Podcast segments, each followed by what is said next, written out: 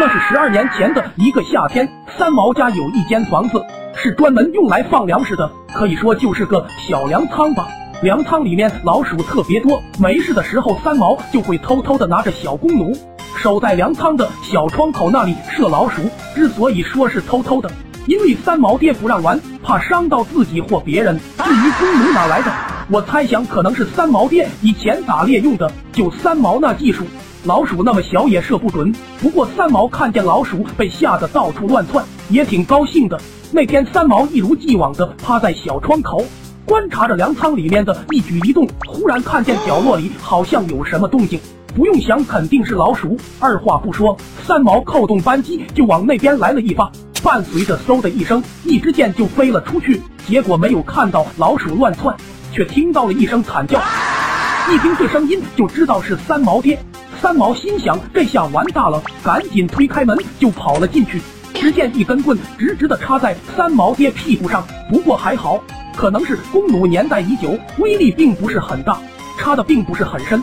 三毛爹看见三毛手里还拿着弓弩，顿时一股怒气涌上心头，但是屁股上传来的疼痛使他不得不暂时压制住快要爆发的怒气，痛苦的对三毛说了一声：“快去叫你妈来。”三毛慌慌张张的就跑去把老妈叫来，然后三毛爹趴着被送进了医院。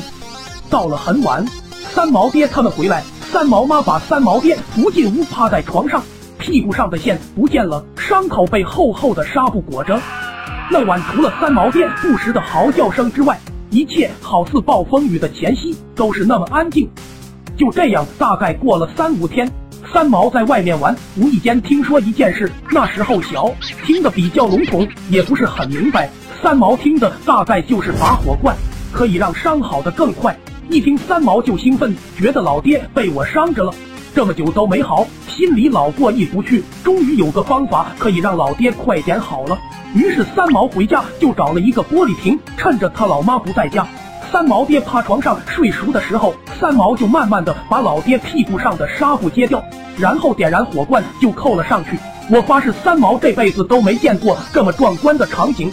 三毛爹刚刚有点愈合的伤口一下又迸裂开，那血啊顺着裂开的伤口哗啦啦的就流了出来。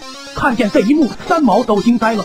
果然，三毛爹又是一声惨叫，三毛意识到又闯祸了，拔腿就往外跑。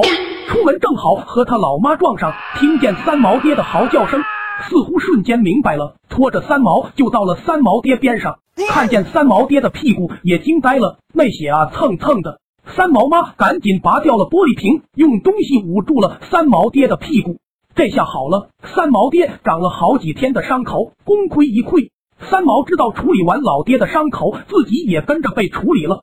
果然，三毛是不会预料错的。两次的怒气一次爆发，可想而知，三毛躺的比三毛爹还久。此刻的三毛肯定恨死那个说八卦的人了。